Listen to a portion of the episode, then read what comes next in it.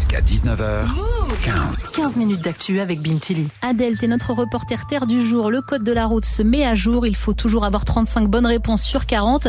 Mais la banque de questions est entièrement renouvelée. T'as sorti ton micro-move pour rencontrer les nouveaux candidats au code de la route et nous expliquer ce qui a changé. Depuis ce matin, les 1037 questions du gouvernement, pour être précis, sont totalement réécrites. Le but principal pour les candidats, mieux comprendre certains énoncés, place à la simplification, fini les questions à rallonge. Et cette mise à jour du code, Chad, 20 ans, en a entendu parler il y a deux semaines sur TikTok. Il vient de Boulogne dans les Hauts-de-Seine et est passé son épreuve cet après-midi dans un centre d'examen point code à Paris. Franchement, je me sens plutôt confiant. J'ai vu euh, quelques exemples de nouvelles questions qui pouvaient arriver et je me sens un peu plus confiant comparé aux anciennes questions qui pour moi étaient un peu dures, mal expliquées, les mauvaises images, on ne savait pas trop sur qui on devait prêter attention.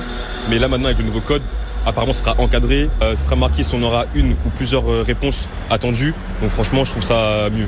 Après avoir donné ses papiers, il va tenter d'avoir le code pour la première fois. Le dernier entraînement que j'ai fait, c'était hier soir. J'étais à 32 sur 40. Et avant, c'était 37. Bon, pas de Paul, euh, je vais vous donner sans spoil, le Chad n'a pas eu son code. Il a eu 27 points et retentera plus tard. À côté de lui, Elliot, 19 ans, n'était même pas au courant de cette mise à jour du code.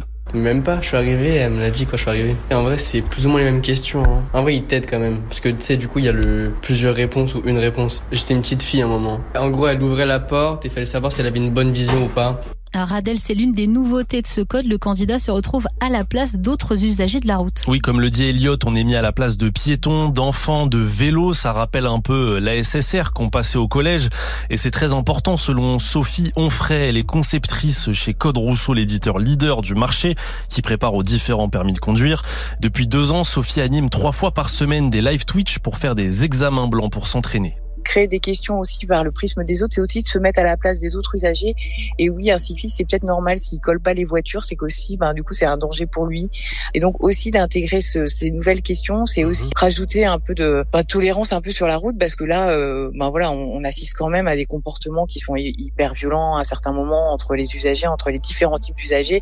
Et du coup, l'idée, c'est un peu de partager la route. Et là, du coup, bon, on n'y est pas. Hein. Alors Adèle, le bon partage de la route, c'est l'une des priorités du gouvernement, en plus de la simplification des questions. Et c'est résumé très simplement par un chiffre, une donnée que nous communique Florence Guillaume, la déléguée interministérielle à la sécurité routière. En fait, ce qu'il faut avoir à l'esprit, c'est qu'aujourd'hui sur la route, euh, plus d'une personne sur deux qui décède sur la route n'est pas euh, un automobiliste, mais c'est euh, un piéton, un cycliste, un trottinettiste ou un deux roues motorisé. J'en ai profité aussi pour lui poser la question du pourquoi cette réforme, pourquoi cette simplification on a décidé de refondre les questions du code de la route pour deux raisons. La première, c'est qu'on avait des retours selon lesquels bah, certaines questions paraissaient parfois un peu piégeuses ou que les gens comprenaient pas forcément tout le temps exactement quelle était la question posée. La difficulté, ça soit pas de comprendre la question, mais bien de, de, de répondre à une situation posée et une situation que euh, les futurs automobilistes vont euh, potentiellement rencontrer plus tard sur la route.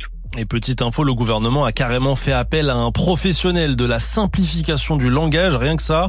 Des phrases courtes, claires, pas négatives, pas de vocabulaire bizarre, bref, de quoi peut-être aider à remonter un peu le taux de réussite du code en France qui est de 57%, un chiffre un peu en baisse ces dernières années selon le ministère de l'Intérieur. On est déçus Adèle, ils n'ont pas pensé à nous appeler pour la simplification. Merci bah beaucoup.